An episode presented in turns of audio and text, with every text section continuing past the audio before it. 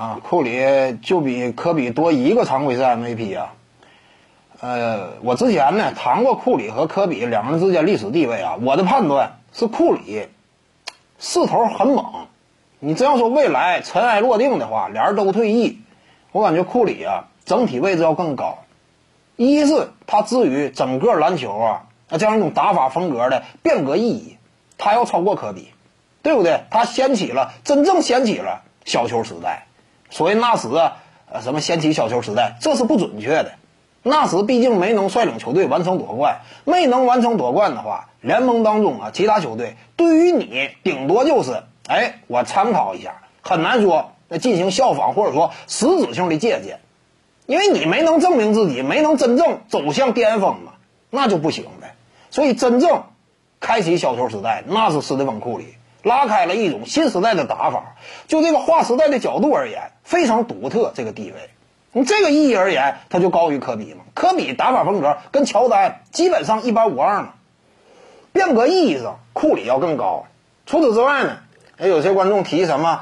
啊，什么第一阵容啊，如何如何？这那小的零碎奖项没说嘛。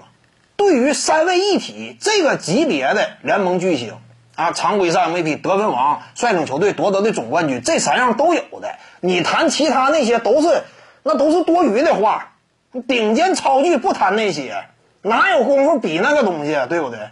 那都上不了台面的。这些顶尖超巨比的就是顶尖层次的东西，三个方面。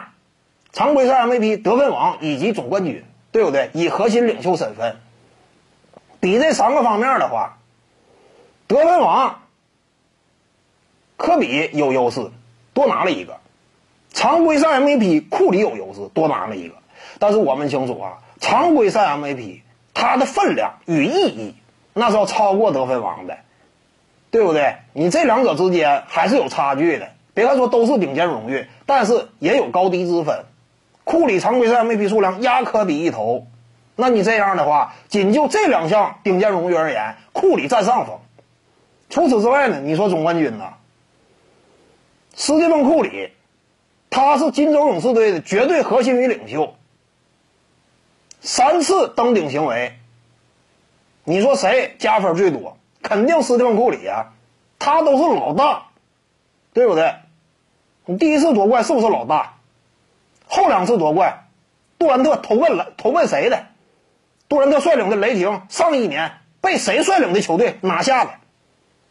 老大老二划分非常清晰，也就是说三次冠军，斯蒂芬库里当之无愧，人家是老大，人家是球队核心老大，对不对？你这样一来的话，你说谁加分多？你就好像是当年呢，哎，一九八八零年初啊，凯尔特人队。